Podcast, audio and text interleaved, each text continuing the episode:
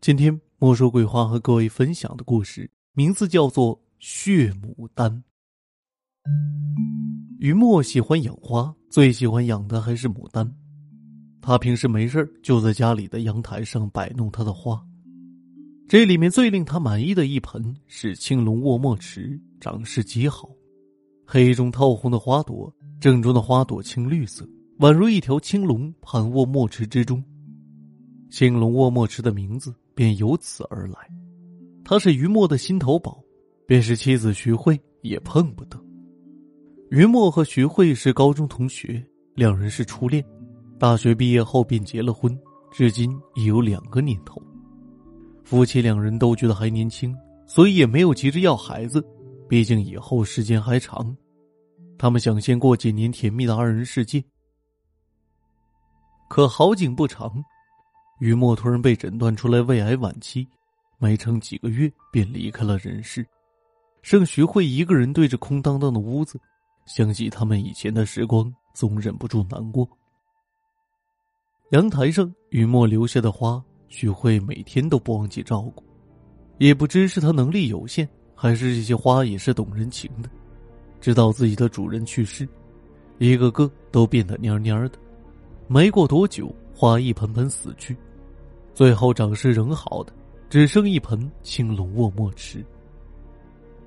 于墨生命里最后的日子是在家中度过的，他知道自己时日无多，不想死也待在充满消毒水的医院里。他希望走的时候躺在家中床上，能看到心爱的妻子，能闻到满是花香，便无憾了。这也是他最后一个愿望。妻子答应了他。于墨得偿所愿，走时是面带微笑的。说来也怪，因为家里种的花多，所以香气挺浓郁。可自打花一盆接着一盆的枯萎后，家里的香气非但没有变淡，反而一日比一日浓郁。直到最后只剩下青龙卧墨池的时候，家里的香气已浓郁到了极致。徐慧每天沐浴在花香里。身上也染上了花的香气，去公司上班，同事很稀罕，问他用的什么牌子的香水，怎么这么好闻？学会摇头说他从来不用香水，身上带的可能是家中的花香。同事的眼神明显是不相信，认定许慧骗他。一个人的生活很难适应，徐慧没心思去外面闲逛，所以下班后就窝在家里看电视。可是渐渐的，他发现家中出了些怪事。他不喜欢吵，所以看电视时声音开的并不太大。有时能听见絮语声，像是有人在说悄悄话。起初他没有太在意，因为他们的房子隔音效果并不是很好。偶尔邻居说话时，隔着墙都能听到，就像是在说悄悄话。可渐渐的。他察觉出不对劲儿了。一次朋友来电话，他把电视关了静音。接完电话后，他便听到了那絮语声，且这一次听得清清楚楚，那是丈夫的声音。于墨在阳台摆弄花的时候，常对着花说话，在徐慧听来就像是自言自语。可如今丈夫的声音确确实实从阳台上传来，好像他从未离开过。等他照顾完花，就会走进客厅，陪徐慧一起看电视，或者和徐慧抢夺遥控器。为了看世界杯，固执的像是个小孩子。徐慧只觉得心砰砰直跳，她去了阳台，借着客厅的光探头看进去。没有丈夫，只有那盆青龙卧墨池，安安静静的待在黑暗里，看上去有一些孤独。徐慧瞬间就崩溃了。抱起那盆花，坐在阳台上哭了许久。她多希望丈夫依然拿着花剪在这里为她的宝贝修剪枝叶，也多希望在靠近青龙卧墨池的时候，丈夫会一个巴掌拍掉她的手，警告她：“我的宝贝花很娇贵的，受不得惊吓。”可是这一切再不可能发生了。学会把青龙卧墨池放在了卧室的床头柜上。每天睡前看他一眼，就感觉丈夫好像还在身边一样。徐慧听到絮语声的次数越来越频繁，从前还只是在晚上看电视的时候，后来连睡觉都不能幸免。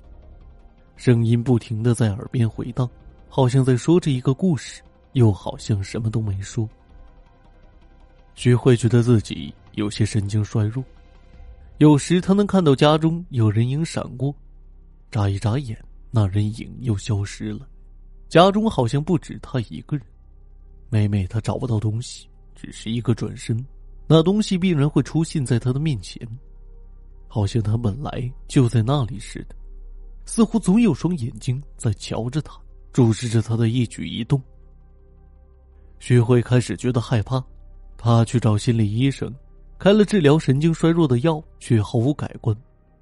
家中的一切让他感到害怕，而他也渐渐发现，家里的花香浓郁到不可思议。有时候站在楼道里都能闻到，连邻居都觉得稀罕，问他：“哎，小徐啊，你家怎么这么香啊？”徐慧笑笑：“呵呵，我老公喜欢花，家里阳台上都是他的花。现在他不在了，我照顾着，长得也挺好，所以很香。”说是这么说，其实只有他一个人知道，家里只剩下一盆花了。徐慧开始害怕这个房子，每天很晚才回来，有时干脆便去宾馆住上一夜。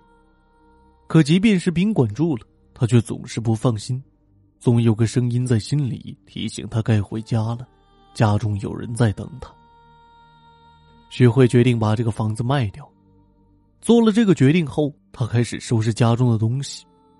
便是在这时，她听清了那一直响在她耳边的絮语声，那是丈夫的声音，在梦里告诉着她一个故事。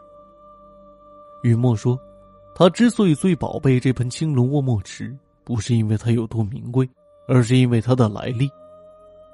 传说东海龙王因为从曹州移植到龙宫的十株牡丹无一株成活，所以迁怒于曹州，致其大旱。”牡丹枯死，黎明干渴。镇守瑶池的小青龙私自取出瑶池的水，为曹州降下甘露，却惹怒了西王母，要将其治罪。一株牡丹为了报答小青龙的救命之恩，放弃了自己的美丽，去墨池将自己一身染黑，让小青龙躲进他的心里，才逃过了西王母的追踪。而他二人也因为西王母一怒之下降下恶水，不能成为仙人。从此，二人便相依相偎在一起。小青龙永远的住在了牡丹的心里，所以青龙卧墨池的花瓣黑中透红，花心青色似一只小龙。雨墨说：“他爱徐慧，舍不得丢下徐慧一个人离去，所以在临死前割破自己的手腕，让血流进了青龙卧墨池的花瓣里。花瓣吸食了他的血，也吸食了他的魂灵。”所以，即便他死去，只要牡丹花香不散，他的灵魂亦不灭。雪慧日日呼吸着浓郁的花香，呼吸着余墨的魂灵，他们如今已是一人，密不可分。他说：“他会永远住进徐慧的心里。”徐慧从睡梦中惊醒，泪流满面。外面的天亮了，阳光照进来，青龙卧墨池舒展着绿叶和花瓣。黑中透红的花朵被余墨的血染得饱满，萌发出蓬勃的生命力。这一株血牡丹被爱情诅咒，所以花开不衰。正如余墨和徐慧的爱情，长长久久，不离不弃。余墨终于完成了他们在结婚时的誓言：无论疾病还是健康，贫穷还是富有，永远爱他的妻子，照顾他，尊重他，接纳他。永远对他忠贞不渝，直到死亡也不能将他们分开。他将如那条小青龙一般，永远活在徐慧的心里，长长久久，不离不弃。